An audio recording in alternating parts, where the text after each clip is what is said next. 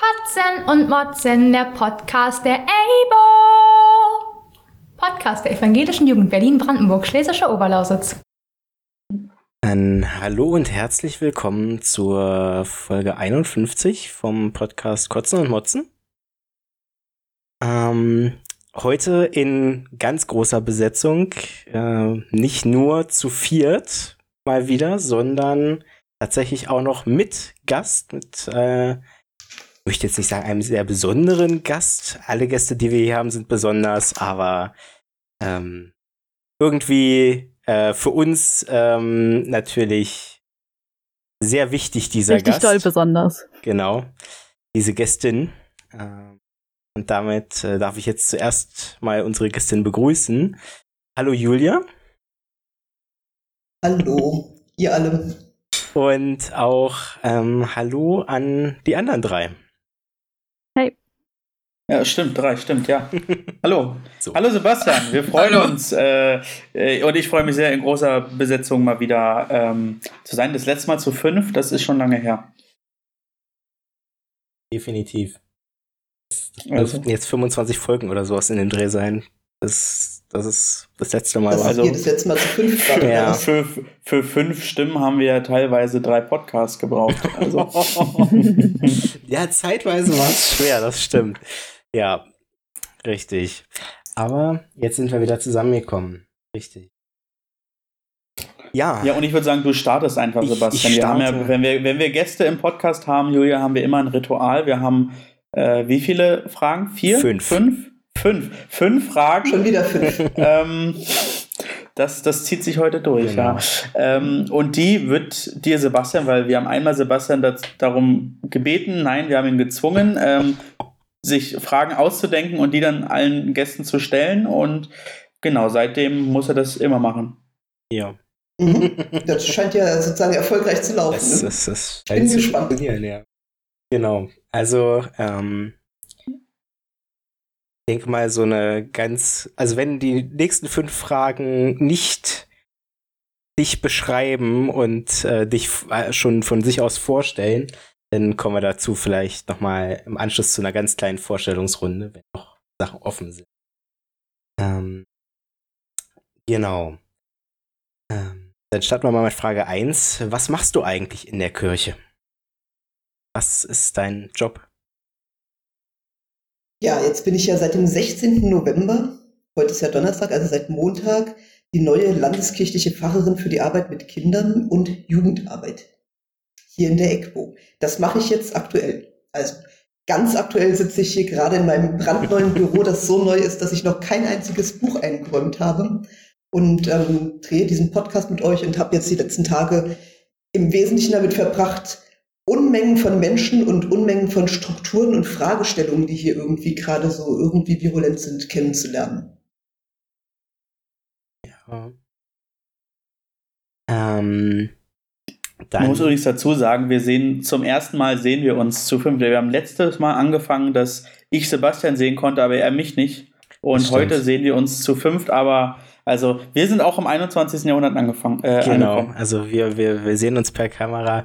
Ähm, ob wir das irgendwann per, auch nochmal anders umsetzen, sodass ihr Zuhörer uns auch echt mal seht, werden wir Nee, sehen. das wollen wir nicht. das, das wollen wir auf Dafür müsste ich mein Zimmer aufräumen, auf gar keinen Fall. Du kannst so einen anderen Hintergrund Also- machen, zum Beispiel so ein, so ein leeres Bücherregal. Ja, genau. Ja. Aber was Sebastian muss vorher noch sein Zimmer zusammenbauen. Ja, das äh, ist ein anderes Thema. so, ähm, dann, dann zur zweiten Frage direkt. Ähm, wie hast du zur Kirche gefunden?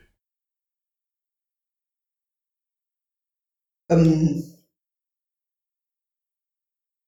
ich bin aus einem christlichen Elternhaus, ganz klassisch. Also meine Mutter war schon immer in der Kirche aktiv und ähm, meine Großelterngeneration gar nicht so sehr, aber dann wiederum meine Urgroßmutter, die meine Mutter sehr stark geprägt hat und so weiter und so fort. Ähm, mich hat außerdem sehr geprägt, dass ich als Jugendliche im evangelischen Jugendwerk in Hessen aktiv war. Also ich glaube, das war eigentlich für mich der wesentliche Zugang zur Kirche. Und das ist ähm, das Prinzip, dass eben Jugendliche ausgebildet werden. Heute würde man Juleika dazu sagen, um selbst Arbeit mit Kindern oder Jugendarbeit in der Kirche zu machen. Und das war einfach eine starke Gemeinschaft und das hat mich total geprägt. Also das war mein großer Zugang zur Kirche. Ja, du bist, du bist nicht äh, die erste Person, die vor allem durchs Elternhaus äh, zur Kirche gefunden hat. Äh, von Ach unseren so, Gästen. Ähm, genau. Hatten wir einen, bei dem es nicht so war? Ich bin auch der Meinung, ich glaube, es gab keine Person, die, Ich glaube nicht. die gesagt hätte, nee, so bei mir im Elternhaus gar nicht. Und dann warst du ganz zufällig oder über Freunde oder wie auch immer. Gar nicht. Aber bei euch, wie war es bei euch? Auch so. Also christliches Elternhaus und dadurch, äh, ja, ist äh, quasi ganz früh getauft worden äh, nach der Geburt und dann äh, hat sich das so weiter durchgezogen. Obwohl man, finde ich ja, also sozusagen darüber nicht zwangsläufig zur Kirche findet. Ne? Also deswegen glaube ich, habe ich immer so dieses, jetzt gerade diese zweigeteilte Antwort gegeben. Ne? Also so, ich glaube, dass das Elternhaus tatsächlich eine wichtige Rolle spielt in der religiösen Sozialisierung, aber dass, ähm, dass man dann irgendwie selbst auch noch andockt oder als Mensch irgendwie da Dinge macht oder so, das, also ich sag mal gerade als Jugendlicher. Ja, also meine Eltern hätten mir jetzt als Jugendliche nicht mehr so die Form von Kirche bieten können, die ich mir gewünscht hätte oder sowas. Dazu braucht es dann tatsächlich irgendwie attraktive Angebote für mich oder so. Ja. Stimmt. Also bei mir war es Zwang. Ich wurde gezwungen, zum Konfer Ja. zu gehen. Äh, und Mhm. also ich bin so auch getauft worden äh, mit weiß nicht wie wenig Monaten. Ähm, und ja, aber ich musste zum Konfer, weil meine Mutter gesagt hat, äh, jeder normale Mensch geht zum Konfer, also du auch. Und jetzt schleife ich dich dahin und dann bin ich geblieben. Ja, ich hatte Konfi dann bei meinem Stiefvater. Hm. Bitte? Ich sag, den, den Weg, den ich dann eingeschlagen habe, so, der Zwang, den fand ich aber auch nicht schlecht. Also, mir wird was fehlen, hätte ich, wäre ich, wär ich zu Hause geblieben. Und Tine, bei dir, wie war das? Tines Bild ist immer mal weg, deswegen weiß ich nicht, wie Also, gut Tines ähm, Leitung ist. Ja, deins auch. ähm, äh, also ich wurde auch mit sechs Monaten getauft, aber meine Mama ist nicht. Ah, der wurde zwar getauft und konfirmiert, aber jetzt auch nicht so stark oder so. Ähm, aber meine Mama hat mich taufen lassen und mein Bruder, ähm, weil sie nicht getauft werden dürfte. Also meine Großeltern haben verboten und wollten das nicht und deswegen wollte sie uns Kindern die Möglichkeit geben, hat uns auch zum Konfirmandenunterricht geschickt, damit wir gucken, ob uns das gefällt und so. Und dann habe ich mich dafür entschieden, konfirmiert zu werden.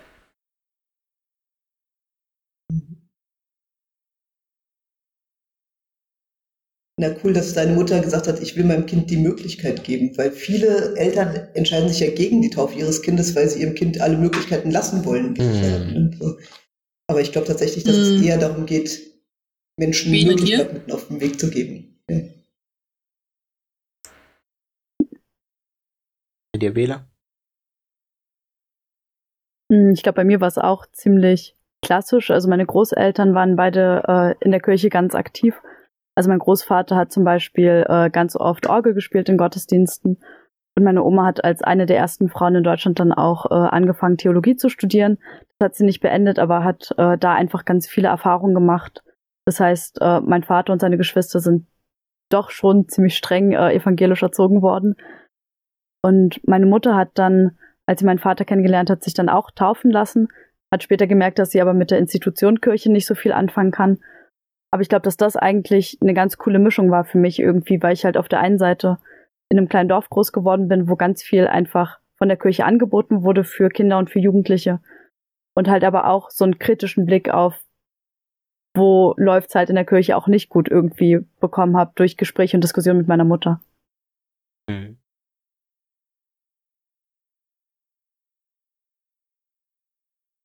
Jo. Aber damit haben wir eigentlich ähm, die zweite Frage auch in der Gruppe ganz gut beantwortet. Ähm, dann.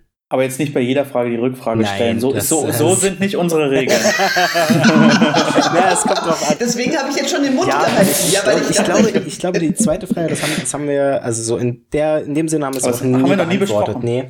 nee, das. Ähm, zum dritten haben wir auf jeden Fall schon mal was gesagt, deswegen ähm, vor allem jetzt erstmal an dich, Julia. Ähm, was, also wenn du eine Sache benennen müsstest, die du gerne an der Kirchenstruktur ändern würdest, was wäre es? Puh, hei, hei, hei, hei. Boah, was für eine krasse Frage. Kirchenstrukturen. Hier, da fällt mir jetzt nicht so spontan was richtig genial Konkretes ein. Aber ich meine, so, was ich mich jetzt halt eben zum Beispiel gerade viel frage, wegen dieses Wechsels vom Kreisjugendveramt ins Landsjugendveramt, ist schon die Frage, wofür ist eigentlich diese Landesebene da? Ja, also so, ähm, was mir halt klar, weil ich jetzt so aus der Praxis komme, was mir völlig klar und sinnfällig ist, ist, wofür man Kirchenkreise braucht und so, ja. Und ähm, weshalb es da gut ist zu kooperieren und aber sozusagen, was die Landeskirche leisten kann, klar. Und ich könnte jetzt einfach sagen, ich übersetze das vom Kleineren ins Größere mhm. Und weiß aber nicht, ob es dann irgendwann zu groß wird. Also, aber ich, versteht ihr? Ich, aber ich könnte jetzt nicht sagen, so, das verändern. Nee, da fällt mir jetzt spontan nichts ein, ne? Aber das ist gerade so die Frage, klar, die mich mhm. natürlicherweise gerade sehr umtreibt, ja. Die ich euch jetzt aber nicht stelle. ähm, dann kannst einfach die letzten 50 Podcast-Folgen durchhören. dann, ja. Dann, genau. Das mache ich dann mal heute Nacht. ähm, auf, die, auf die nächste Frage hast du aber bestimmt eine Antwort. Ähm, wenn du mit einer Person aus der Bibel sprechen könntest, wer wäre es und warum? Ach so, na, ich würde eigentlich schon gerne mit Jesus mal persönlich, also höchstpersönlich, so auch in Augen sprechen. Ja. Also das ist, ich finde auch noch viele andere extrem interessant, aber ich glaube, Jesus wäre schon mein absoluter Favorit. Irgendeinen triftigen Grund, wo du sagst, äh, oder würdest du einfach sagen, so generell? Weil der so ich, unwichtig ist.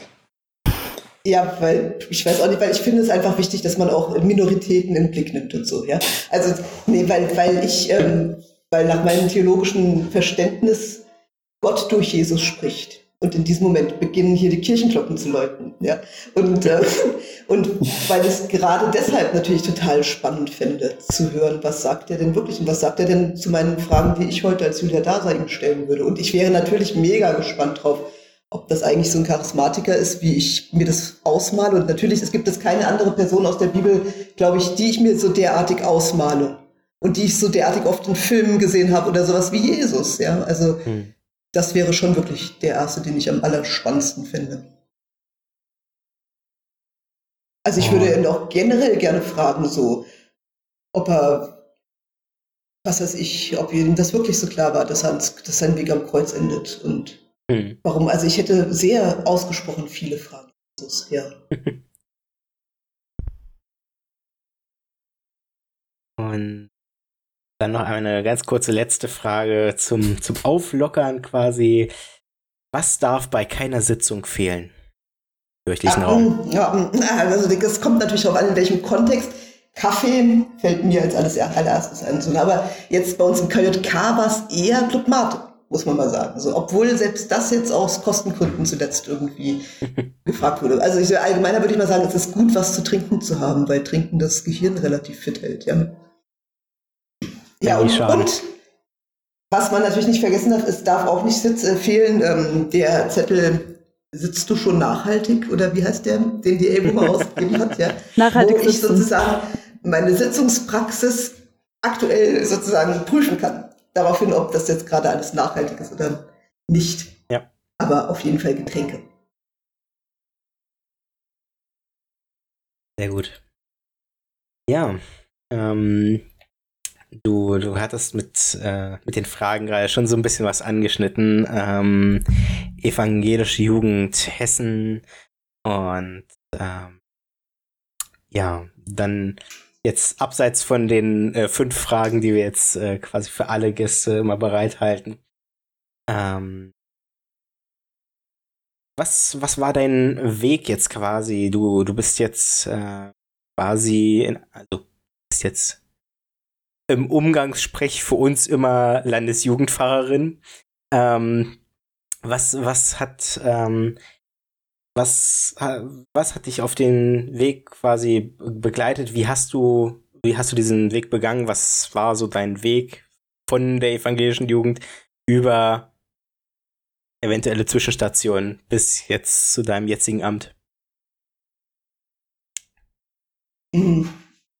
Also wie gesagt, ich komme halt eben gebürtig aus Hessen und war da im evangelischen Jugendwerk aktiv und habe natürlich auch ganz viel so in der Kirche schon, also natürlich, ich habe ganz viel in der Kirche ehrenamtlich mitgearbeitet, schon als Jugendliche. Und ich bin dann ähm, nach Berlin gewechselt nach dem Abitur 1997 und habe da zunächst einmal ein freiwilliges ökologisches Jahr gemacht. Ja, und ähm, habe am Ende des freiwilligen ökologischen Jahres verschiedene Berufsoptionen in Erwägung gezogen. Also ich, ähm, hab, hätte, also ich hätte gerne Soziologie studiert. Ich ähm, habe auch überlegt, ob ich vielleicht Tierpflegerin werde und ähm, habe auch das Theologiestudium für mich in Erwägung gezogen und war dann auch immatrikuliert für Theologie, bis ich eines Abends in einer Kneipe jemanden kennengelernt habe, der mir von dem Studiengang Gemeindepädagogik erzählt hat. Und dann habe ich mir gedacht, das ist ja cool, weil es ist ja so praxisorientiert. Ja, also sozusagen die Idee von Gemeindepädagogik ist ja, dass man sehr viel macht schon und das dann im Studium reflektiert, was man macht. Ja.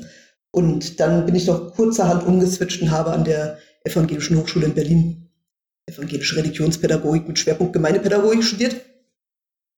Und da war ich dann 2002 fertig und habe danach so zwei Jahre rumgejobbt und in Berlin gewohnt und ähm, ein insgesamt gutes Leben gehabt und habe halt in den, vor allen Dingen also in Wünsdorf und Tierschuk in den Jugendbildungsstätten immer so Seminare geteamt und so. Und 2004 habe ich als Kreisjugendwartin im damaligen Kirchenkreis Niederer Fleming angefangen zu arbeiten. Ich habe da in Jüterbock gewohnt und Jugendarbeit gemacht. Und äh, dann bin ich irgendwann ins Vikariat gegangen, von 2009 bis 2012. Da war ich in Prenzlauer Berg in der Vikariatsgemeinde Advent Zachäus und dann bin ich wieder zurück in den Kirchenkreis gegangen. Der hieß dann inzwischen Zossenfleming, weil da eine Fusion in der Zwischenzeit war. Und äh, ja, da war ich jetzt bis vor kurzem in Zossenfleming. Ja. Also das ist so, das ist sozusagen der, der Weg in allen Äußerlichkeiten, die ich jetzt an dieser Stelle von mir geben kann. Ja. Gibt natürlich auch einen inneren Weg, aber ich meine, ich finde schon spannend irgendwie, dass ich irgendwie immer an der Jugendarbeit hängen bleibe. Mhm. Hm?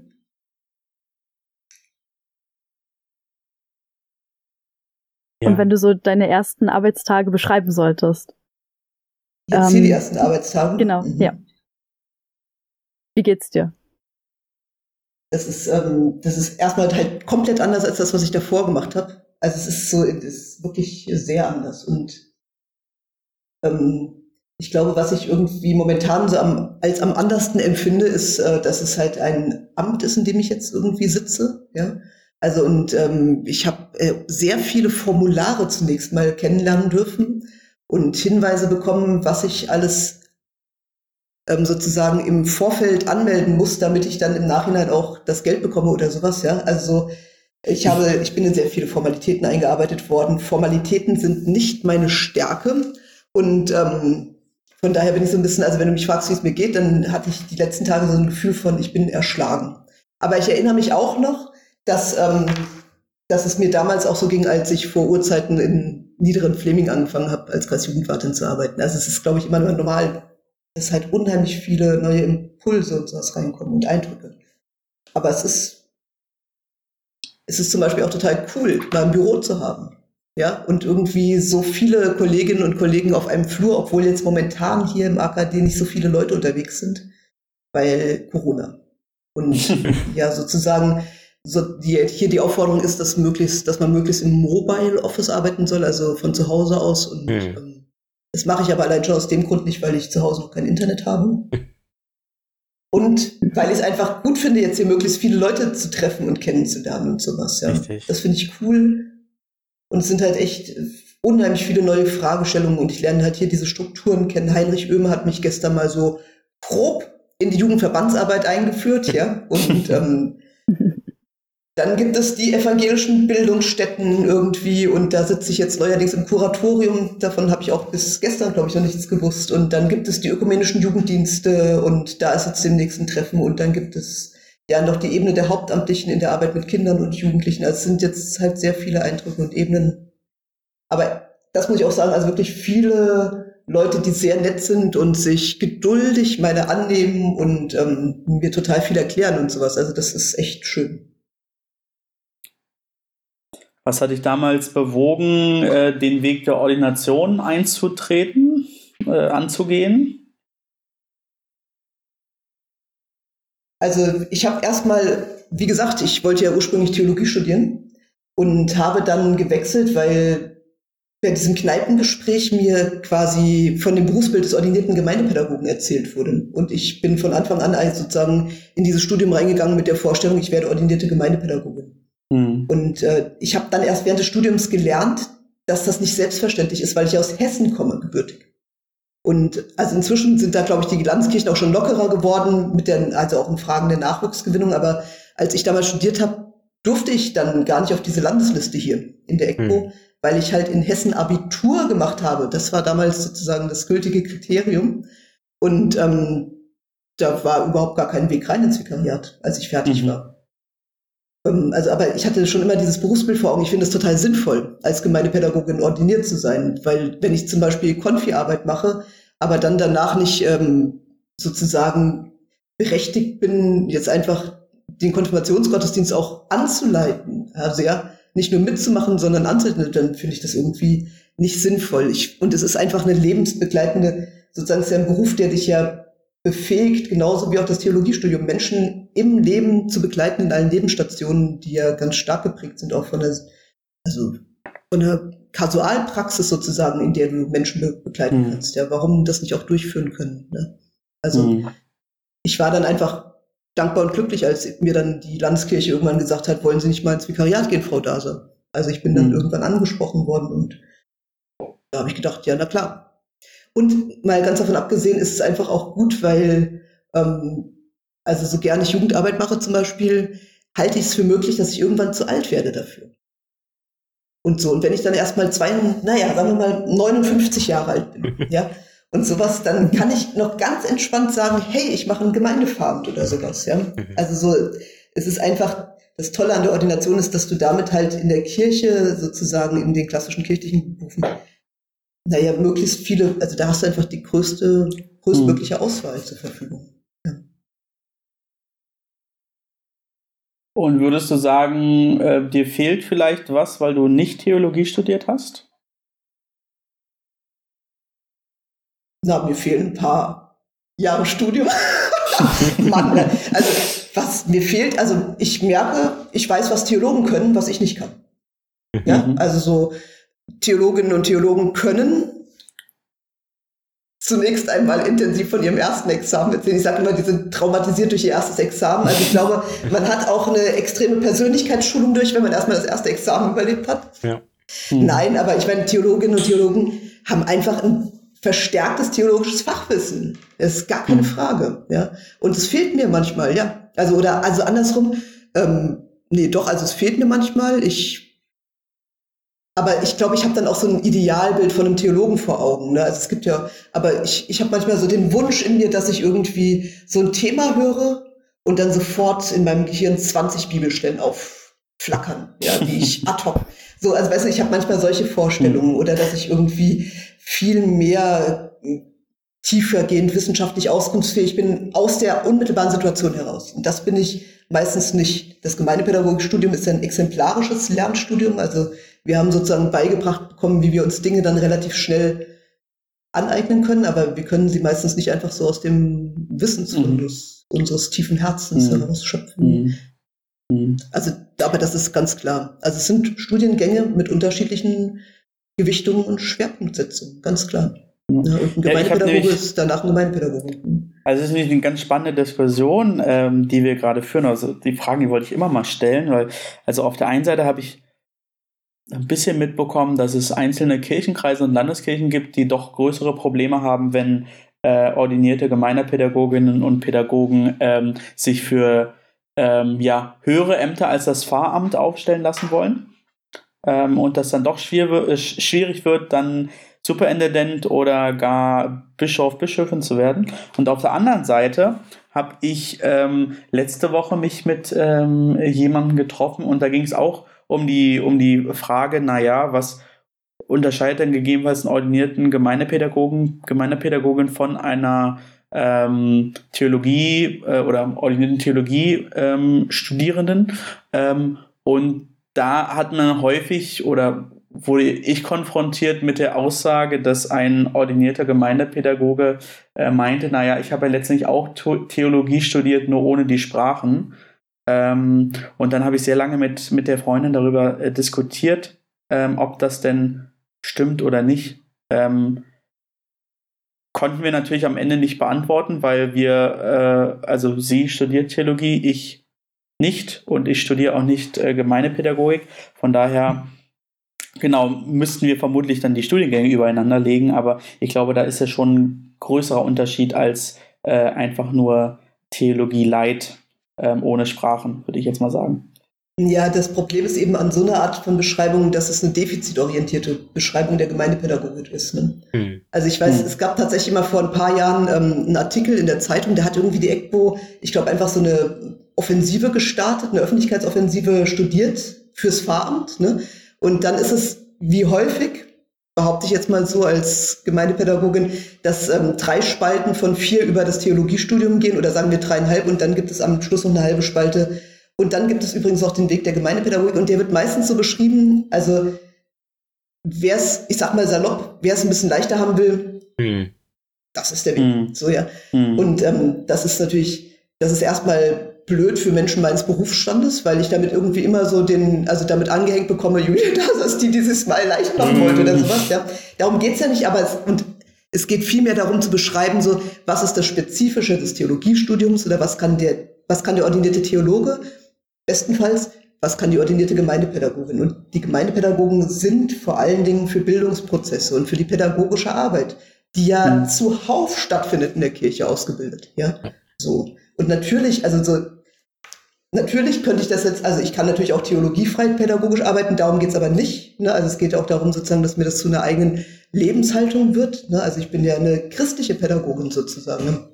Aber das ist das, was ich kann und was ich auch nicht verstecken muss und was ja total seine Berechtigung hat. Ja, ja und die Ausbildung, die man gemacht hat, äh, heißt ja am Ende nicht, dass man eine gute oder schlechte Fahrperson ist. Also ich habe nachher bei meinem Kotz der Woche kann ich äh, gut ein bisschen was über Fahrperson und Gottesdienste erzählen. Ähm, ja. Ja. Ja, ja, also das glaube ich eben auch total. Ähm, weil ich finde, dass Kirche eben im Wesentlichen die Arbeit mit Menschen ist. Mhm. mhm. Und ähm, dass es deswegen nur gut sein kann, wenn ich in meinem Studiengang, Studiengang schon stark darauf hingehend ausgebildet wurde, Menschen wahrzunehmen, zu gucken, was brauchen die Menschen, wie kann ich sie gabenorientiert begleiten, wie kann ich sie fördern, all sowas. Ja. Aber glaube, wie würdest das ist das, was Kirche generell braucht. Wie würdest du mit deiner Erfahrung dann auf jemanden antworten, der sagt, äh, ich finde Gemeinde, äh, ordinierte Gemeindepädagogen sollten nicht Superintendenten bei uns im Kirchenkreis werden? Und wir schließen das kategorisch aus? Dann würde ich fragen, welche Kompetenzen denn erwartet werden von der, von der Superintendentin oder von dem Superintendenten. Ne? Mhm. Und, ähm, und ich erinnere mich zum Beispiel, dass in Wittstock-Ruppin momentan ja auch, also schon seit einer ganzen Weile, ein Gemeindepädagoge da Superintendent ist. Und mhm. ähm, ich finde zum Beispiel, dass der das da richtig gut macht und vielleicht sogar genau der richtige Mann dafür ist, weil ähm, Wittstock Ruppin ja durch seine Geschichte auch ein sozusagen in sich sehr bewegter Kirchenkreis war, der vielleicht genau jemanden gebraucht hat, der Prozesse begreifen kann, der überlegen kann, wie kann ich Menschen gut ins Gespräch bringen miteinander, also der auf so einer kommunikativen Ebene schaut, mhm. was braucht dieser Kirchenkreis jetzt. Mhm.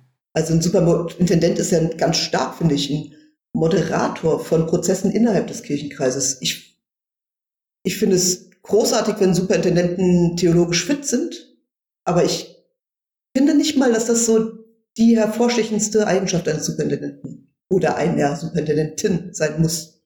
Mhm. Wenn ich übrigens zu viele Worte mache, dann könnt ihr mal so zwischendurch. Alles gut. Ja, weil wir sehen es ja. Alles super. Ja. Und dann haben wir, glaube ich, also, also ich kenne ja, wir, wir kennen ja, das ist ja so ein bisschen immer die Frage, ne, in, in der EBO-Landesjugendversammlung, was studierst du? Aha, Theologie oder evangelische Gemeindepädagogik. Äh, von daher, das trifft ja auf circa äh, 70 Prozent der Menschen zu. Ähm, von daher ist es gut auch, ähm, dass wir jetzt eine Landesjugendfahrerin haben, die, glaube ich, dann ganz gut sich mit, mit beiden Studiengängen und dem Weg danach vielleicht auch auskennt. Ähm, von daher. Ja, wie gesagt, also mit dem Theologiestudium kenne ich mich jetzt nicht so gut aus, aber. Nee, aber man hat ja, also. Ich kenne man Leute, hat ja, man hat ja, man hat ja meistens, man also. ich, ich würde behaupten, eine ordinierte Gemeindepädagogin äh, kann äh, was zum Gemeindepädagogikstudium sagen und dann aber irgendwie auch so ein bisschen was zum Theologiestudium, was gegebenenfalls Theologiestudiumsabsolventinnen und Absolventen nicht so sehr über äh, Gemeindepädagogik sagen könnten. These. Ähm, nicht verifiziert. Ähm, von daher, nee, fand ich das jetzt erstmal auch, auch spannend zu hören. Ähm, ich weiß, in der Gemeinde, bei der ich, in der ich gestern war, ist eine Pfarrerin auch ordinierte Gemeindepädagogin. Ja, Side-Fact. Sebastian, hast du weitere Fragen für uns? Spontan ist mir jetzt spontan eigentlich nicht, nee. Ist jetzt der Punkt gekommen, wo wir anfangen zu improvisieren? Oder? Oder? Bestimmt nicht. Na, der war bestimmt schon vor zehn Minuten. Ach so. Und es ist mir nicht mal aufgefallen, ihr seid echte Profis. Ja, genau. Ja. Wie, wie gut kennst du dich denn in der Landeskirche aus? Wir können dir ein paar Fra Quizfragen stellen. Genau. Ähm, oh, oh, oh, oh, oh. äh, beispielsweise aber ich muss halt nebenbei ja. googeln. Ja.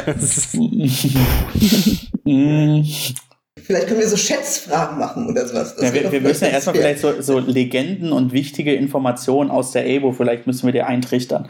Also beispielsweise, ja, welcher, welcher, welcher Kirchenkreis gehört eigentlich gar nicht mehr zur Landeskirche? Das ist, Aha, also, das, das, das, ist ja fies. Das ist ja fies. Das ist jetzt Kategorie Legende, oder was?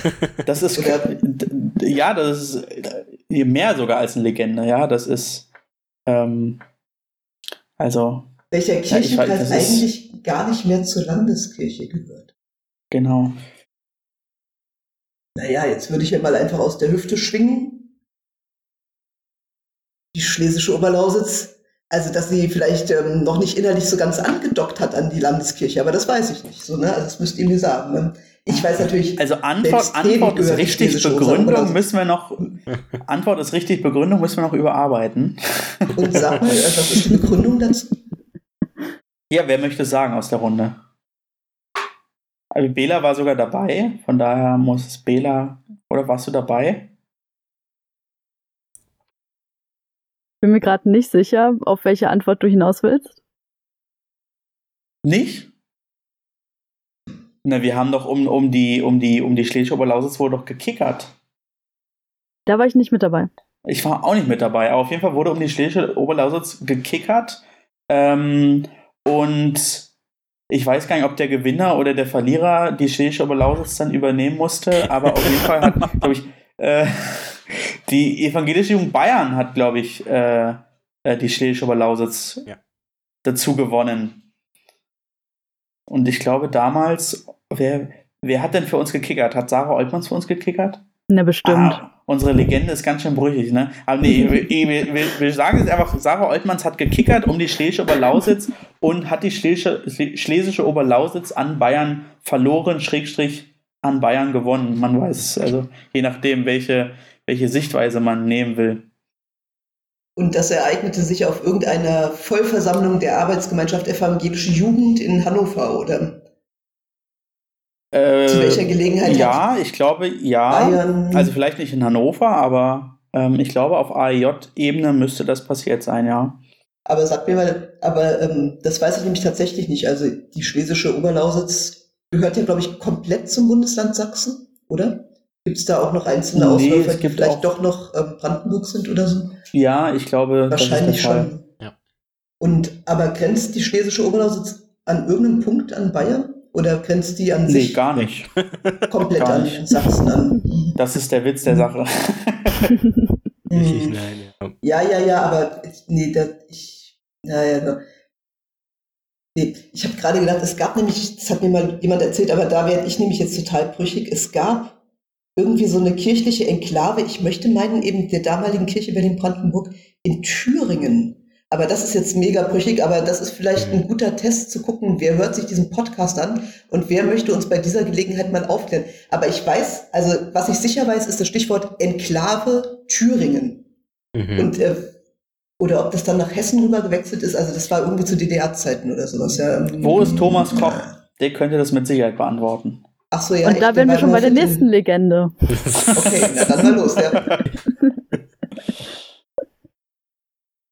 Da gibt es noch Ich hab- weitere ich hab- Legenden Ich, ich habe hab gestern übrigens gelernt, dass äh, ein Teil von ein Teil von Bremerhaven Bremen zur, Land, äh, zur Freien Hansestadt Bremen gehört. Also Bremen Ach und so, Bremerhaven sind zusammen das Bundesland Bremen, aber angedockt an Bremerhaven gibt es einen Teil, der noch zur Freien Hansestadt Bremen gehört. Ja. Ach so, aber der Super gar nicht Bremerhaven aber- ist.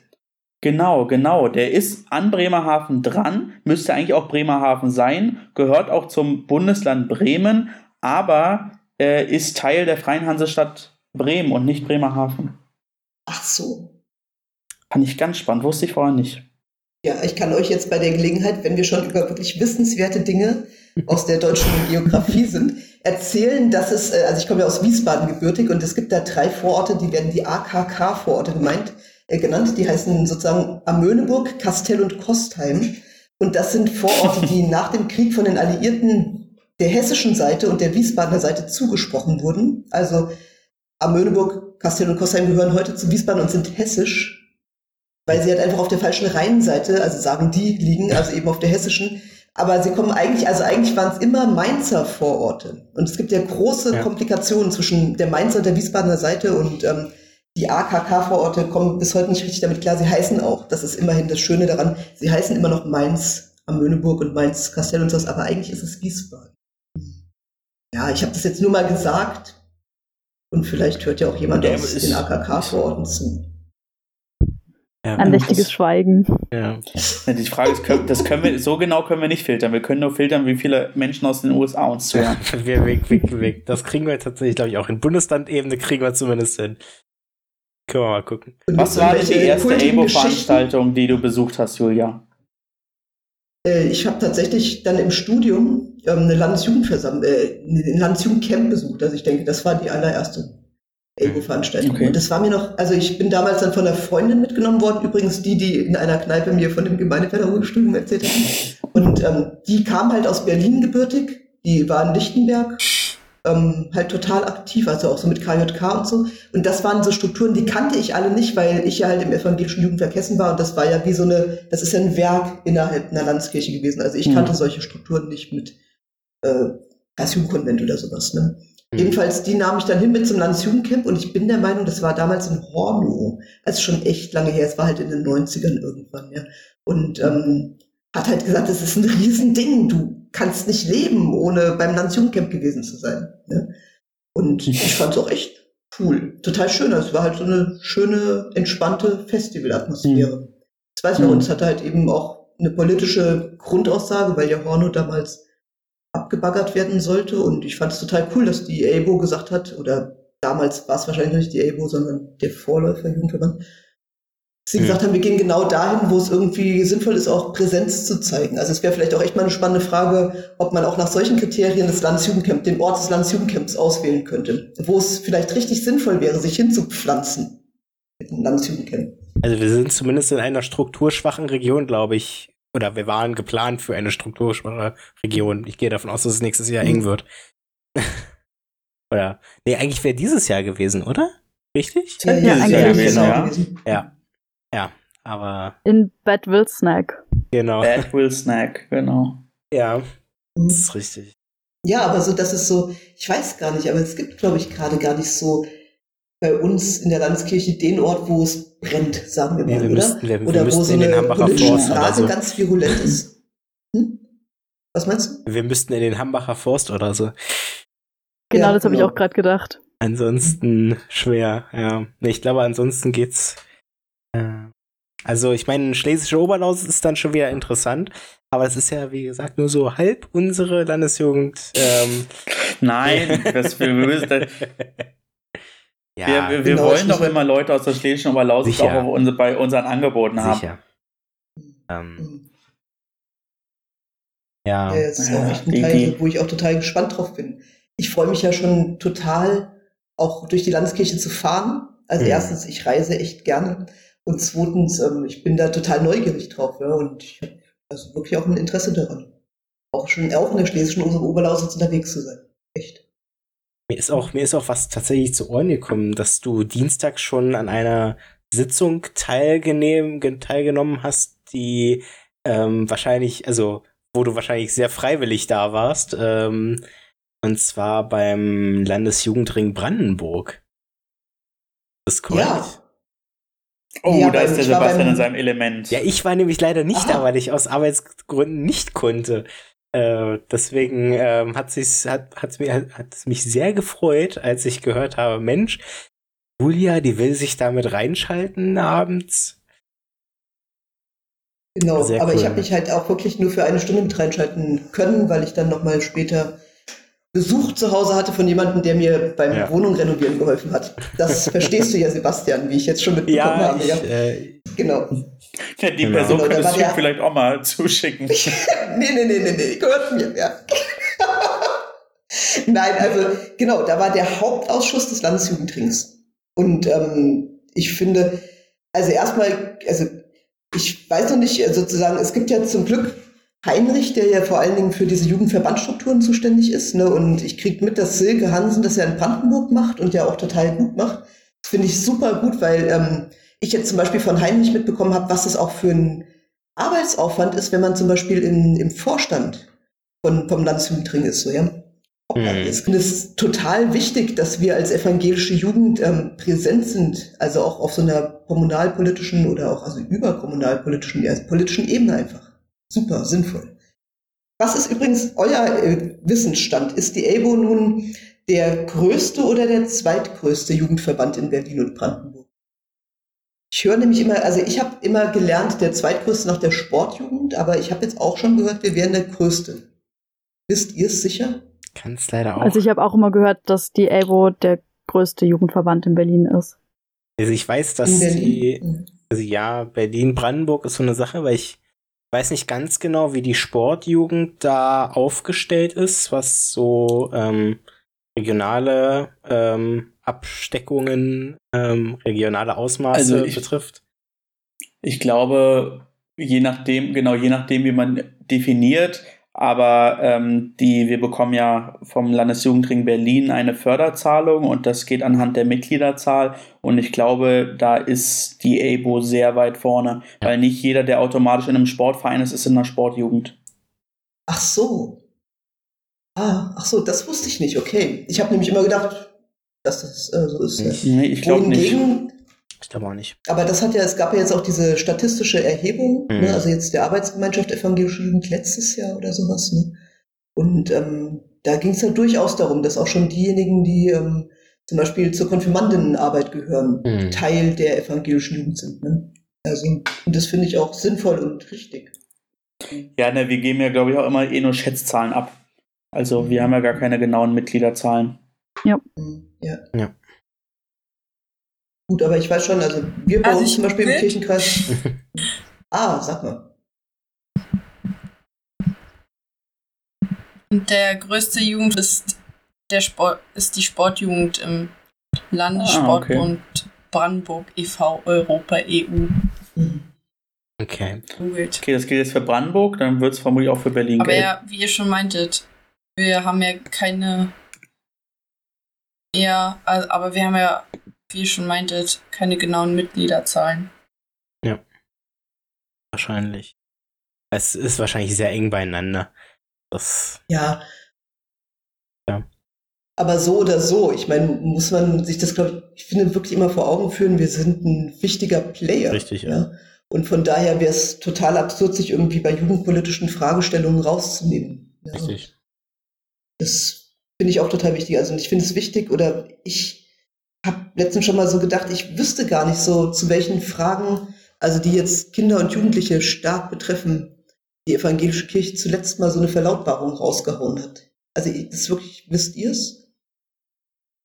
Also, oder ich habe eben auch zu Heinrich gesagt, ich wäre mal ganz gespannt drauf, ich möchte wirklich gerne erfahren, was eben da auch so verhandelt wird, welche Fragestellungen da Mhm. bewegt werden Im beim Landes- bei den Landesjugendringen. Ja. Oh, da kann ich ja, also das letzte, was wir bewegt haben, ist, glaube ich, das, was, was Sebastian erzählt hatte äh, äh, bei eurer letzten Vollversammlung, wo, wo wir Mitinitiator waren. Da ging es um Ging es um Rassismus? Unsere letzte, unsere letzte Initiative, sage ich mal, ähm, die lief äh, meines Wissens zusammen mit der Naju und mit.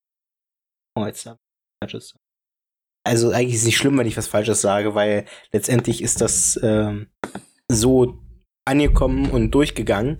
Also da gab es keinen Widerspruch irgendwie. Das war ähm, ein Nestlé-Boykott. Das war das letzte. Mhm. Und das haben wir quasi beschlossen ähm, im Landesjugendring Brandenburg für alle Mitgliederverbände ähm, im Landesjugendring Brandenburg, ähm, sodass wir uns daran halten und orientieren wollen, äh, möglichst ähm, auf Produkte von Nestlé. Haben wir auch noch, das kann man sich alles online irgendwo durchlesen. Ich gucken, ob ich den Link dazu jetzt noch in die Podcast-Beschreibung reinpacken will. Aber könnte ich auch noch machen. Ähm, das, ähm, da gibt es eine Liste auch von Nestlé, welche Marken und unter welchen Umständen welche Sachen dazugehören. Daran haben wir uns gerichtet und bin ich gerade überlegen, ein weiteres Ding war noch. Ähm, die, dass wir den Landesjugendring Berlin und Brandenburg jeweils auch sich beim Senat und bei der Landesregierung Brandenburg dafür stark zu machen, Projekt äh und das haben wir gemeinsam gemacht mit dem BDKJ und mit äh, mit mit mit mit wen haben wir es noch gemacht? Mit mit mit äh, den Humanistinnen. Ja. Genau. Ich glaube, der BDKJ war tatsächlich bei der Nestle-Sache auch dabei. Ich, ich glaube, die waren sogar federführend. Ich glaube ja. auch nämlich, ja. Ähm, mhm. Ich überlege gerade, aber irgendwas haben wir auch noch an die die Landesregierung appelliert. Aber ich bin gerade überlegen, was es war. Ähm, aber da, da laufen so ein paar Sachen, ähm, wo wir quasi dann als Jugendverbände, ähm, sag ich mal, Initiative ergreifen und auf Land und Bund zugehen und sagen, hey, wir als Jugend ähm, möchten gerne das und das ähm, umgesetzt sehen und manchmal ähm, wird eben auch auf uns drauf zugekommen vom Land oder so quasi eine Art Stimme eingeholt. Sowas habe ich durchaus auch schon mitbekommen, ja. Nur um auch nochmal zu korrigieren, was ich gesagt habe, ähm, ähm, zur Sportjugend tatsächlich sind, glaube ich, alle Kinder und Jugendliche, die in einem Sportverein äh, tätig sind, äh, gehören zur Sportjugend. Das sind allein in Berlin 220.000. Hm. Ich glaube, dann sind die deutlich größer. Ja. Also zumindest, wenn wir nur an Taufen denken. Ja. Und wie viele, aber stehen da irgendwelche Zahlen? Wie viele gehören zur evangelischen Jugend? Ich habe gerade nur die Zahlen von der Sportjugend. Ja.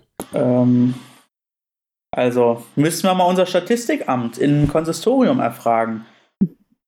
Und dann haben wir wieder die, den ältest, die ältesten zehn Menschen der Welt, sind alle in der EGBO.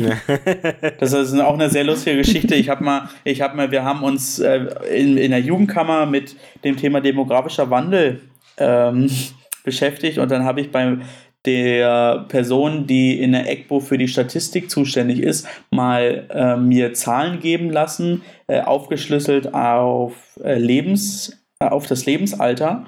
Und wir hatten die älteste Person, die 100 und Gott 26 Jahre alt war, weil die scheinbar äh, verstorben ist aber nicht mehr äh, oder nicht aus unseren Büchern verschwunden ist und deswegen immer noch bei uns in der Statistik gelistet wird.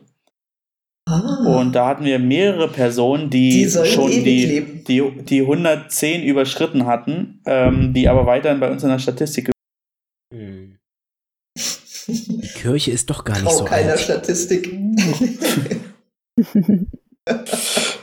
das, aber das wäre ein guter Slogan. ja, ja. Ist halt älter als die Polizei erlaubt. ja. So, Genau, wir sind schon 15 statistisch sehr Minuten. Äh, wir müssen äh, auch also ein bisschen Karacho machen Oh. jetzt, ja? Wir, Wissen wir das? naja, nicht, nee, müssen nicht, aber also wir haben ja, wir haben unser Podcast besteht auch noch aus zwei super wichtigen Kategorien. Äh, wir haben den Kotz der Woche und die aufgemotzten Fragen. Hm. Und die Ah, müssen wir natürlich okay. auch in dieser besonderen äh, Post, äh, äh, Post-Jubiläumsfolge unterbringen. Zum Ende.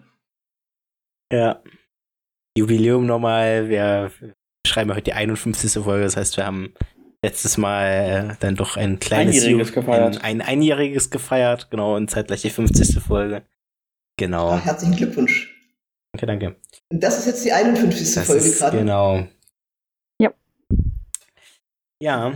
Ähm, Wir haben sie mit Eis begangen, die letzte 50. Folge. Hier vorm Bildschirm oder habt ihr euch äh, da noch sehen können? ey. Ah, das ist. Äh, Es ist schon Ein lange nicht mehr leidiges Thema. möglich gewesen, so okay, richtig. okay, okay. Aber wir, wir, wir versuchen es, wenn es uns auch vielleicht irgendwie Corona wieder zulässt, dann ähm, richten wir das bestimmt wieder ein, dass wir es auf die Reihe bekommen. Ja. Kurze der Woche. Philipp, du hast schon angeführt, du hast da einen. ach so, wir gehen jetzt direkt schon in die Kategorien. Ich Ich, würd- dachte, wir ich quatschen würd- jetzt noch ein bisschen weiter, nachdem du gesagt hast, wir haben noch so Och. viel Zeit. Ich, ich würde sagen, du hast da jetzt. Na gut, dann mache ich meinen Kotz der Woche. Ja, also gestern äh, war ja der ähm, gute Buß- und B-Tag und ähm, bei uns im Kirchenkreis ist eigentlich immer Buß- und B-Tag Jugendgottesdienst. Der ist dieses Jahr natürlich entfallen, sodass ich mit, mit, mit einer Freundin im, im Gottesdienst war, bei uns im wunderschönen Kirchenkreis Neukölln. Und ähm, der Gottesdienst war insgesamt ähm, mh, schlecht und aber gut besucht äh, für Corona-Verhältnisse. Also 20 Ja, Leute, da dachte ich, echt nicht, echt nicht schlecht. Ähm, und was ich halt wirklich richtig, richtig toll fand, war die Tatsache, dass die Predigt super schlecht war und total inhaltslos und auch der Gottesdienst mit 0,0 Liebe. Aber der Inhalt der Predigt war, dass ja vermutlich ähm, die, die langweiligen Gottesdienste und die eher unaussagekräftigen Predigten das, ähm, das Symptom sein könnten, warum Leute nicht mehr in die Kirche gehen. Und da dachte ich, das ist absolut Realsatire, dass in einem super schlechten Gottesdienst mit super schlechter Predigt darüber philosophiert wird, dass vielleicht schlechte Predigten und schlechte Gottesdienste der Grund sind, warum Leute nicht mehr in den Gottesdienst gehen. Das fand ich göttlich. Das war wirklich, wirklich echt super lustig. Ja, ja, das, äh, ja, sowas ist mir noch nicht untergekommen, aber äh, lustig. Ich, ich, also, ich habe mich zu meiner Freundin umgedreht, sie hat sich zu mir umgedreht, wir haben uns angestarrt und ja, damit war die Messe gelesen. Ja, Aber ich meine, dir ist nach wie vor der offenbar die, die, der Inhalt der Predigt ähm, gegenwärtig. Ja? Ja, das war ja so ein Möglicherweise, weil sich das so sehr mit deinem Predigt. Erleben verbunden hat. Hm? Ja, ich, ähm, ich, ich, ich weiß nicht, also diese, diese Nach-Corona-Gottesdienste sind für mich immer noch so eine offene Frage, weil ich finde, ohne Singen macht schon deutlich weniger Spaß und Hm. ich finde es halt echt krass, dass, also da bin ich auf der einen Seite super dankbar für, dass wir als Kirche das Privileg haben, trotz Corona und trotz Lockdown uns treffen zu dürfen. Ähm, das ist ja auch ein enormer Vertrauensvorschuss, gegen den, äh, den wir haben gegenüber anderen ähm, Gruppen, Interessengemeinschaften. Also wenn ich jetzt mal so an Sport denke, etc., die genauso gut mit Hygienemaßnahmen ähm, genau sich treffen könnten. Und wenn ich dann überlege, wie, wie wir das dann nutzen, diese Möglichkeit, dass wir uns physisch treffen können, für dann was, was einen nicht abholt, Hm. ähm, und was so den, den Zweck dessen, warum wir uns eigentlich treffen, so total versagt, das hat mich ziemlich zum Nachdenken gebracht. Habt ihr, darf ich, darf ich kurz Natürlich. Fragen dazwischen, also ich, wenn ich sagst, du einfach Moderator. Ja, Hier gibt es keinen also Moderator. Habt ihr aber jetzt seit, ach so, okay. Ha- Habt ihr seit Corona auch mal gute Gottesdienste erlebt? Also, weil ich kann das nachvollziehen mit dem ersten, also hier, ich singe überhaupt nicht gut, Hm. und, aber es geht mir genauso, dass ich das Singen mega vermisse, ja. Also so, weil erstens, es hat was Erhebendes, finde ich, wenn um mich herum viele Menschen gut singen. Und, ähm, und es ist natürlich eine Form von Beteiligung im Gottesdienst, also selbst, also eigener Beteiligung so. Ne? Also jetzt kann man ja auch irgendwie Menschen anders noch beteiligen, aber ist ja insgesamt schon schwierig jetzt unter Corona-Bedingungen. Habt ihr jetzt aber seit Corona ähm, auch gute Gottesdienste erlebt? Also in denen ihr euch wohlgefühlt habt, abgeholt gefühlt habt, beteiligt gefühlt habt? Ja, also ein richtig guter war jetzt nicht dabei, aber ähm, zumindest mittelmäßige Gottesdienste hatte ich schon, ja. Hm. Ich hatte auf jeden Fall einen oder mehrere richtig gute Gottesdienste während meines Gemeindepraktikums. Einfach weil, also es ging, glaube ich, weniger um die Gottesdienste an sich, sondern tatsächlich ähm, mitzubekommen, wie entsteht denn so eine Predigt zum Beispiel.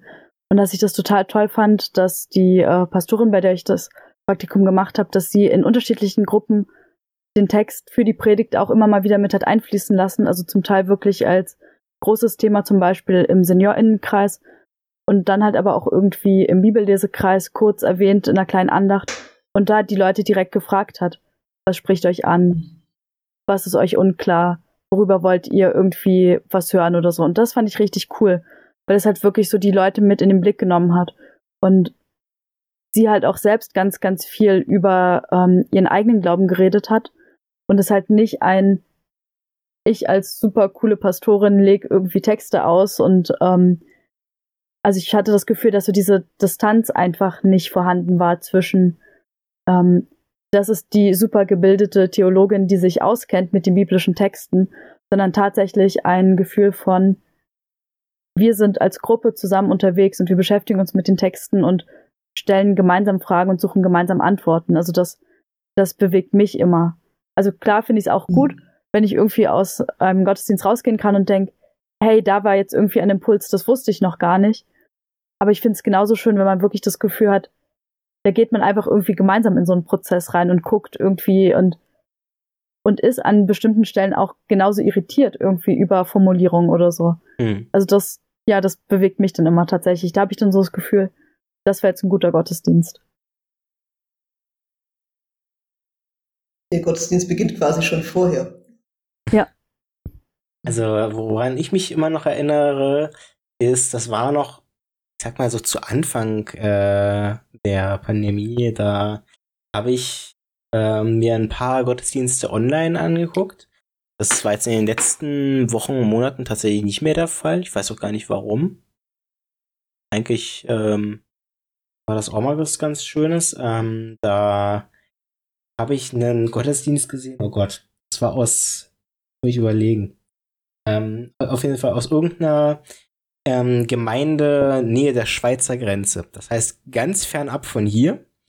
Und ähm, super gut gemacht. Ähm, ich, ich würde sagen, so ein bisschen Vorzeige ähm, Gottesdienst, wie macht man das digital? Weil ähm, es war alles mit dabei. Ähm, irgendwie, es war guter Gesang und so weiter. Das haben wir halt dadurch ermöglicht, dass ähm, die da in einem sehr begrenzten Raum irgendwie und alle mit genug Abstand und ähm, es gab halt nur quasi die Band, die da äh, gespielt hat. Die fünf Leute und ähm, halt nicht der ganze, ähm, ganze Kirchenschiff voll. Ähm, und ähm, das war sehr gut gemacht, sehr gut produziert, sage ich mal. Und ähm, das sind Sachen, die ich mir auch wünschen würde für die Zukunft. War auch was ganz anderes als so ein Gottesdienst im Fernsehen oder so. Ähm, weiß nicht, ge gefühlt viel persönlicher irgendwie und viel kreativer auch teilweise. Ähm, das war so was, was mich jetzt so aus der Corona-Zeit quasi mit begleitet hat, wo ich gesagt hätte, das, das war was, äh, das war ein guter Gottesdienst so jetzt in den letzten Monaten, aber ähm, tatsächlich ähm, so vor Ort habe ich jetzt in der ganzen Zeit, ich glaube, drei Gottesdienste gesehen. Ähm, das war halt ähm, immer ja, ich sag mal, es war sehr durchschnittlich. Nichts, was so sehr herausgestochen hat. Also bei mir gab es zwei, die mir jetzt so auf jeden Fall in Erinnerung geblieben sind. Gottesdienst, Julia. Den fand ich klasse. Auch wenn wir außen ja. gesessen haben. Aber es war einfach eine schöne Atmosphäre, alle zu sehen, dass wir alle zusammengekommen sind wegen dem Anlass. Das war einfach mega schön. Mm, und auf jeden Fall ähm, gab es einen Einsegnungsgottesdienst. Der war einfach nur witzig. ähm, da sind halt auch alle mhm. zusammengekommen. Mhm. Die Predigt war schön, also da hat Julia auch gesprochen. Es war einfach alles sehr schön. Ähm, ja, und es hat dann damit geendet, ja, dass ein paar Leute in einen Pool mit Schleim gehen mussten. Das war schon sehr witzig. Okay. Ja, das ist eurer JG zu verdanken gewesen. Also ich, ich musste zum Glück nicht nur die neuen Mitarbeiterinnen und Mitarbeiter okay. mussten. Es war sehr cool, die Aktion. Mhm. Ja. Ja, mein Verabschiedungsgottesdienst, der war am 1. November. Und ähm, das war echt sehr bewegend, muss ich wirklich sagen. So, ja. Und es war aber auch irre, also so, ähm, da gab es so einen Kreis von Leuten, die es vorbereitet haben und ich habe halt gesagt, dass ich ich nicht dazugehören möchte. Also ich habe den Gottesdienst vorbereitet, aber mhm. halt nicht das drumherum. Und irre war eben, also wir haben den abends gemacht, ne? Und die haben zum Beispiel die ganze Kirche ausgeleuchtet. Mhm. In, in, unterschiedlichsten Farben und dann halt sozusagen auf den Zugängen hin zur Kirche, es war ja schon dunkel, war ja 1. November, lauter Lichter aufgestellt und so. Und dadurch, ich weiß nicht, ob es das ist, was du meinst, Tina. Also wir haben halt drinnen Leute platziert und aber auch noch draußen halt, um möglichst viele Menschen unterzubringen. Und draußen stand eine riesen Leinwand und dann mhm. wurde halt der Gottesdienst von drinnen nach draußen übertragen. Und, ähm, und es war irgendwie echt eine irre Atmosphäre. Ne? Also allein schon durch dieses, wie das drumherum ausgestaltet war. Also es macht halt auch was aus. Ne? Also es, man ist ein ganzheitlicher Mensch und ähm, wenn die Atmosphäre schon mal stimmt, wenn es richtig ins Bild gesetzt ist, es macht schon mal echt viel aus, auch mit dem, wie fühle ich mich im Gottesdienst. Also mir haben auch danach Leute gesagt, die ähm, sonst, also jetzt aus meinem Freundeskreis, die sonst nicht so oft zur Kirche kommen, dass sie ankamen und das Gefühl hatten, willkommen zu sein, irgendwie durch diese, durch, durch diese Art der Lichtregie gewissermaßen. Ne? Mhm. Also ich will das nicht zu sehr, aber äh, ich glaube wirklich, also eben, wenn, es sind so viele Details, die man wirklich unheimlich gut und stimmig ausarbeiten kann, damit Menschen das Gefühl haben, ich bin in einem guten Gottesdienst. Definitiv.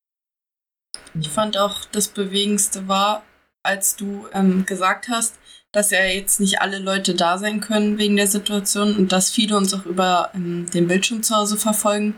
Und dann hat Julia dazu aufgerufen, dass wir einfach mal die Personen, wo wir wissen, dass sie da sind, mal anrufen. Und dann klingelten die Handys, besonders bei Julia. Es ist wirklich, du wusstest einfach, dass wir auch, auch wenn wir nicht alle zusammen dann einfach verbunden waren. Hm, ja, ja, das stimmt. Und wir haben es auch am Anfang so gemacht, dass wir dann gesagt haben, jetzt müssen mal alle, die in der Kirche sind, so laut applaudieren, dass draußen das gehört wird. Ne? Und dann haben wir gesagt, und jetzt müssen bitte mal die von draußen so laut applaudieren, dass wir es drin hören. Und dann haben wir gemerkt, dass es so ein paar Sekunden Verzögerung gab durch den Stream. ja. Und dann sag, also ich sagte das und dann war so ein paar Sekunden so Ruhe. Mhm. Und dann auf einmal johlte es von draußen. Das war auch echt irre. Na, also, also irgendwie so diese Frage, wie kann man, wie kann man Gemeinschaft herstellen, obwohl wir irgendwie so gerade wie so eine auf einzelnen Schollen sitzen oder mhm. sowas, ja. Aber ja eben doch verbunden sind, ja wie kann die Verbundenheit zum Ausdruck gebracht werden? Klingt auch jemand nach was, wo man gerne mit dabei gewesen wäre. Ja.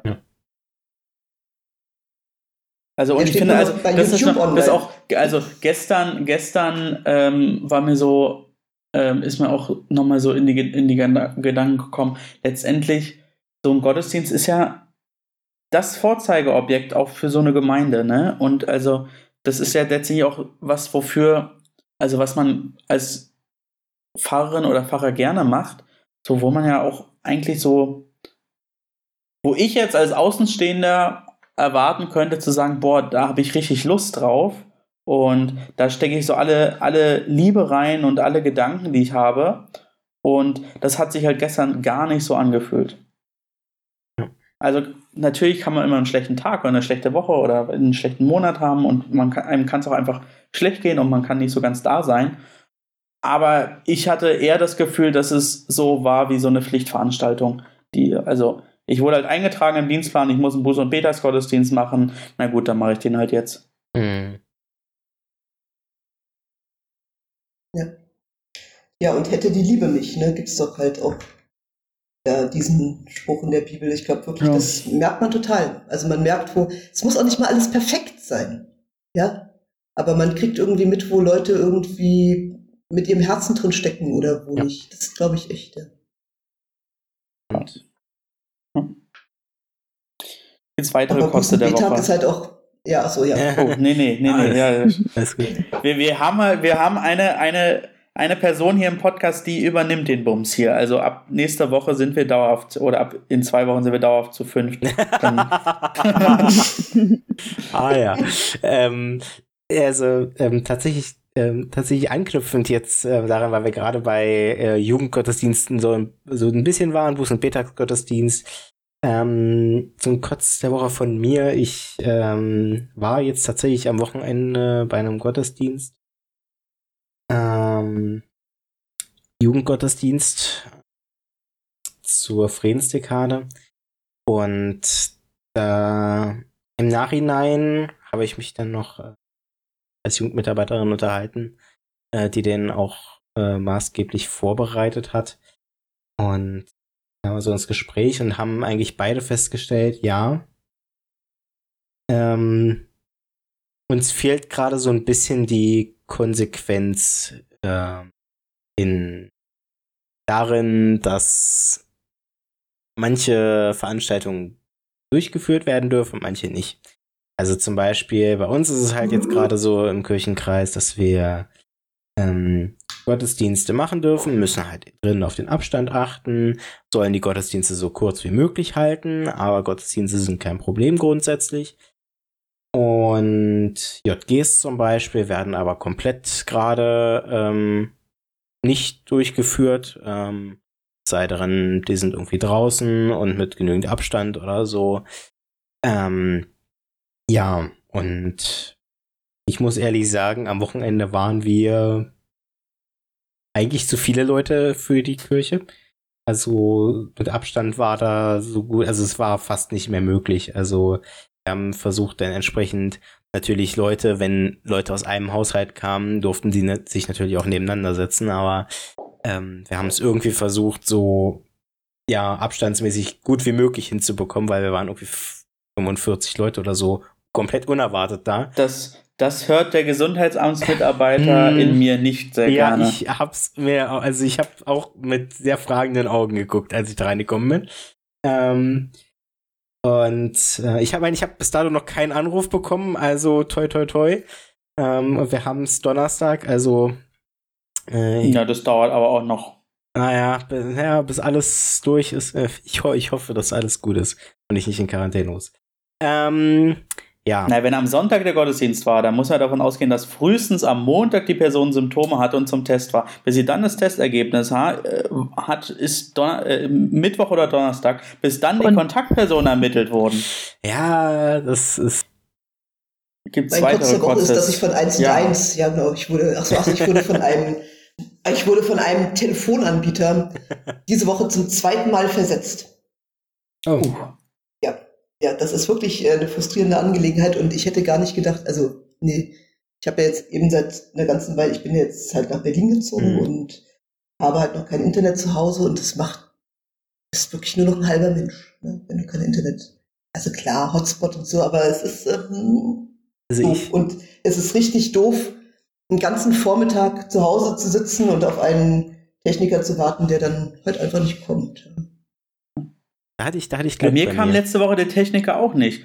Mein, äh, mein Wasserzähler sollte gewechselt werden, der ist Oh. nämlich nur noch dieses Jahr geeicht. Und der Handwerker kam nicht. Oder die Handwerkerin, aber War nicht gut. ja. Aber ähm, tatsächlich muss ich ehrlich sagen, ich, ich hatte keine Probleme mit diesem nicht genannten Telefonanbieter. also ähm, bei mir lief alles gut. War es denn der gleiche? Ja, es war der gleiche und äh, also bestimmt ein anderer Techniker, sage ich mal. Aber letztendlich kommt der Techniker ja eh vom Netzbetreiber, also in Berlin meistens Telekom. Richtig, richtig. Hallo? Nee, also bei Oh. mir ist es ein anderer. ne. Aber es gibt auch Vodafone. Ja, aber wie gesagt, es ist ja der Netzbetreiber und ne? Aber Mhm. ja, das ist. Ja. Ja, ich, da kann man dir nur also wirklich neidlos gratulieren. Hm, Ich aber ich meine, ich, äh, ja, es ist. Also mein WLAN-Router war ja defekt und innerhalb von nicht mal einer Woche hatte ich den neuen. Ja.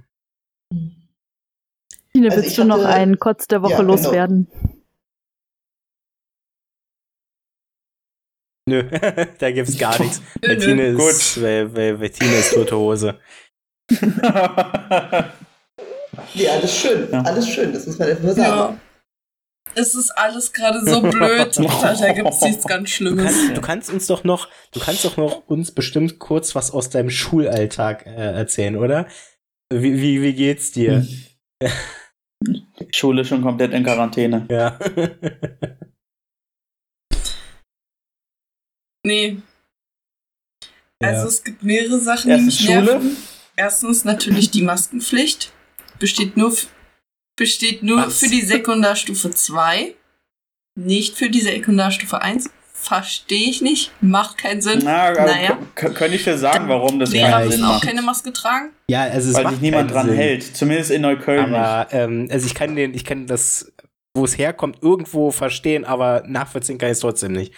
Aber äh, Okay, äh, wir haben. Äh, jetzt, jetzt, wo Tine schon mal spricht, haben wir sie auch noch unterbrochen. Maskenpflicht. Dann auf jeden Fall Abitur. Ab nächste Woche. Habe ich vor, Abi. hm. Mir steht der Kopf ist sonst wo. Ähm, ja, was ist noch scheiße? Das erzähle ich, äh, wenn wir zu den, wenn Ja. wir zu den Fragen kommen. Gibt's auch irgendwas? Es gibt vieles. Ich komme, mein, also ich werde ähm, fahre nicht mit dem Schul im Fahrdienst, weil ähm, zu meiner Schule kein Bus fährt. Und mein Fahrdienst, Fahrdienstfahrer meinte heute, als ich ausgestiegen bin, schönen Abend noch. Es war dunkel draußen. Ich dachte mir so, ja, jetzt ist soweit. Ich gehe, wenn es dunkel ist, ich komme Ja. nach Hause. Geil. Ja, Ja. halt. Kommt halt alles gerade so aufeinander. Aber sonst geht's mir gut. Sehr gut.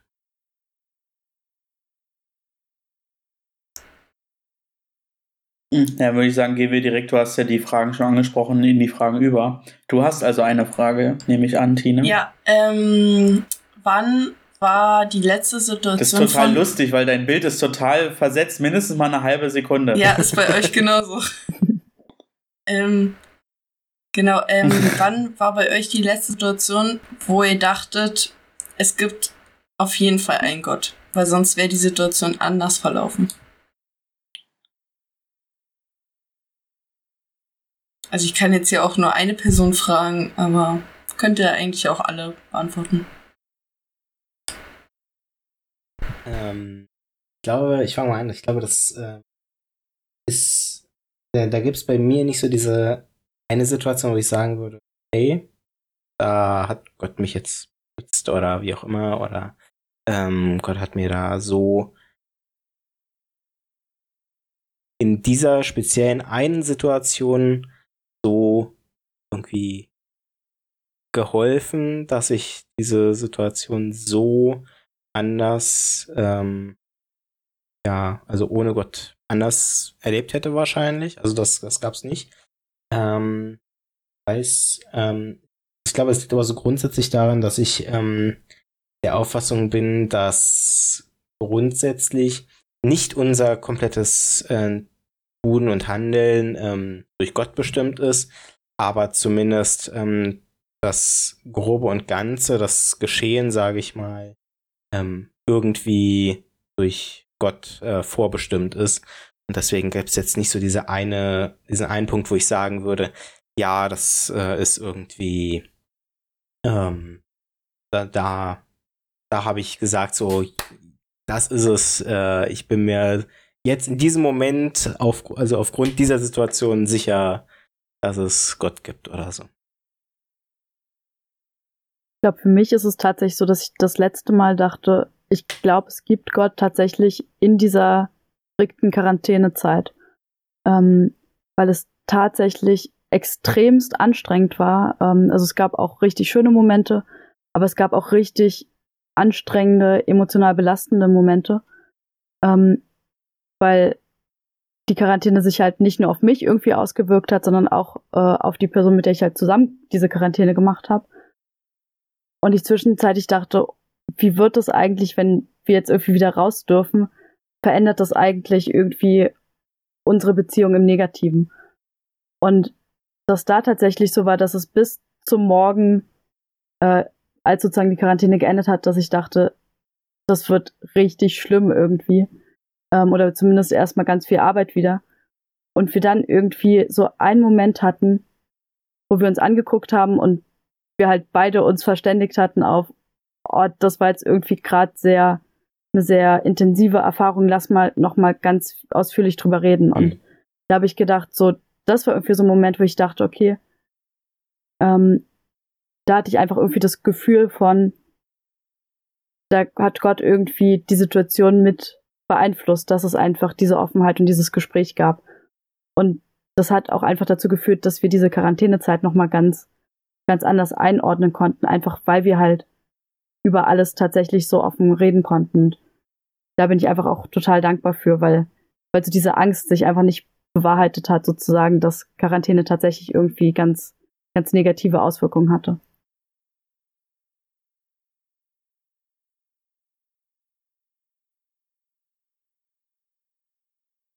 Mir fällt nichts ein. Oder zumindest nichts, was ich jetzt hier erzählen wollen würde. Ich habe auch gerade an dieses Stichwort Vertrauen gedacht. Also ich hatte jetzt auch in letzter Zeit keine Situation, wo ich sagen würde, Wumms, hm. das hat Gott gemacht. Ähm, also doch, also es, äh, ich, ich glaube das einfach von total vielen Situationen, aber es gab jetzt nicht irgendwie so den, den krassen Schicksals- oder die, die Bewahrung oder sowas. Ne? Aber ich glaube, also ich merke es halt immer sozusagen in der Art, wie ich Menschen vertraue oder meinem Leben vertraue oder sowas. Ja? Also das ist jetzt aber so, meine das nicht so als Bla-Bla-Sprech, sondern mhm. guck mal, jetzt zum Beispiel fängt eine totale neue Situation an. Und ähm, gestern zum Beispiel hat meine alte JG aus Luckenwalde einen Jugendgottesdienst gemacht zum Thema Veränderung. Und ähm, da haben die irgendwie angefangen in der Predigt und haben gesagt, nichts ist so sicher, wie dass sich alles verändert. Ja. Und ähm, das spricht mich natürlich jetzt gerade total an, weil sich bei mir so krass viel verändert und ich auch ganz viel jetzt lassen musste, was ich unheimlich lieb habe. Ja. Mhm. Und ich noch nicht weiß, wofür ich das eingetauscht habe. Und ähm, aber ich habe das Vertrauen, dass es gut wird. Ja, also das irgendwie, da merke ich das so. Ich merke das dann im Herzen. Das so, ich glaube, das ist halt dann Gott, also oder mein Vertrauen, dass Gott mich gut führt. Mhm. Und dass ich anderen Menschen vertraue. So irgendwie. Also ich weiß zum Beispiel, es war ganz süß, also jetzt mein Umzug wurde gemacht von einem äh, türkischen Unternehmen. Und das waren so sechs Jungs, die zunächst auch mal vor allen Dingen erstmal den kompletten Jugendraum unten ausgeräumt haben. Ja, das habe ich erst dann mitbekommen, als einer ankam und meinte, ey Chefin, jetzt ist unten alles leer. und ich habe gesagt, wie, was unten? Und dann haben sie sämtliche Polstermöbel aus dem Jugendraum erstmal verladen. Und ich gesagt, nee, nee, nee. und dann war es halt ganz süß, weil die dann halt so ähm, ja mitgekriegt haben, irgendwie erstens, dass ich neben der Kirche wohne und zweitens haben die irgendwann gecheckt, dass ich Pfarrerin bin. Und dann mhm. haben die eben auch so Fragen gestellt und haben halt gesagt, dass sie Muslime sind. Und ähm, aber trotzdem hatte ich da so das Gefühl, ähm, also so wie wir uns da begegnet sind als religiöse Menschen, irgendwie gab es da so eine Form von stillem Einverständnis. Ja. Und das sind so Momente, wo ich merke, da gibt es Gott. Also es gibt für dich Gott und es gibt für mich Gott. Und damit haben wir eine ganz wesentliche Wirklichkeit und eine Art, wie wir Welt wahrnehmen oder das, die wir ja. miteinander teilen. Ähm, es lag aber auch daran, dass sie nach Stunden bezahlt werden.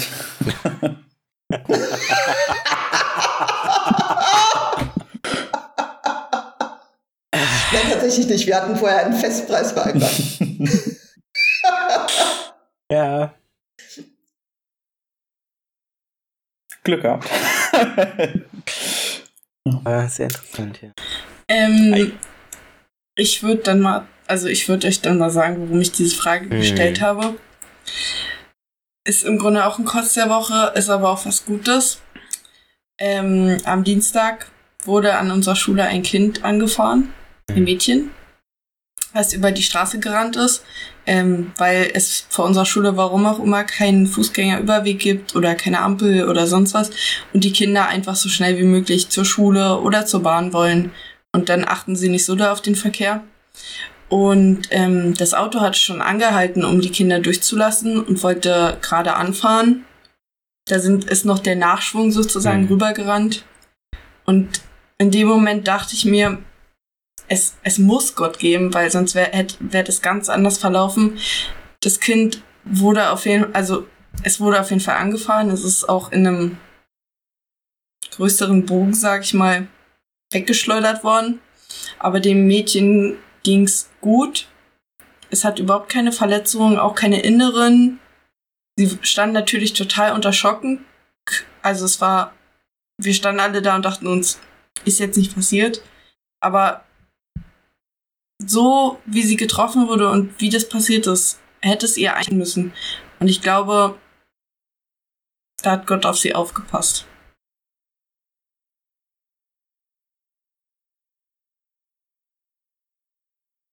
Ja, unglaubliches Glück, ne?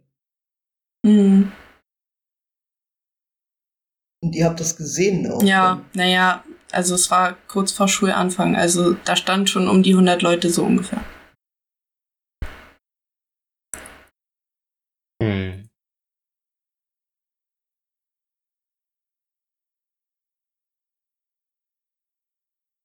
Wie seid ihr dann danach damit umgegangen? Habt ihr dann noch Ja, das war das Thema in der ersten? Stunde, glaube ich, in jeder Klasse.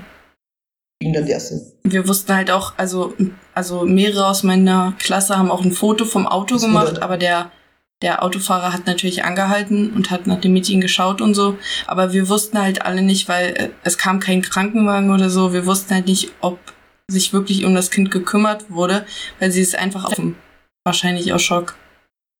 Ja. Ach, krass. Also, wir haben uns auch noch mal bei der Schule, also dem Ja, Mädchen geht's wirklich gut.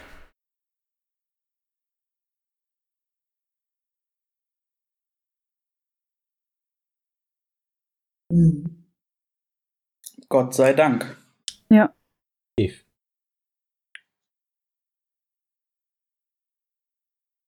Ähm.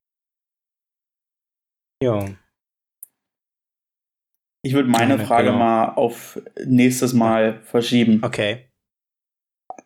Ja, ich habe Hunger wie sonst Okay. was. Und wir machen schon, wir, wir, wir, wir, wir, wir haben schon Überlänge, Kann ja? ich, kann ich verstehen. Noch, noch jemand? Also ich würde ich würd noch eine Frage stellen. Na, dann mach du doch und ich heb meine Frage auch noch auf. Okay. Äh, dann, dann, dann locker ich jetzt noch mal ganz schnell mit einer äh, Blitzfrage quasi, ähm, weil, weil die, an den anderen Gästen haben wir ja immer noch äh, so eine kleine äh, Blitzfragerunde gegeben. Ähm, bei Julia haben wir es ja tatsächlich äh, schon gemacht, zwar nicht im Podcast, ähm, aber ich kann mich erinnern, da saßen wir im Tagungshaus vom AKD und Julia hat diese Blitzfragen schon beantwortet. Richtig, Bela? Ach, du meinst der richtig. Fragenhagel. Genau. Der Fragenhagel, den hat Julia schon bekommen. Also äh, haben wir den heute auch mal ausgelassen. Ähm, aber eine ganz schnelle Blitzfrage. Äh, Wasser, still, Medium oder Sprudel?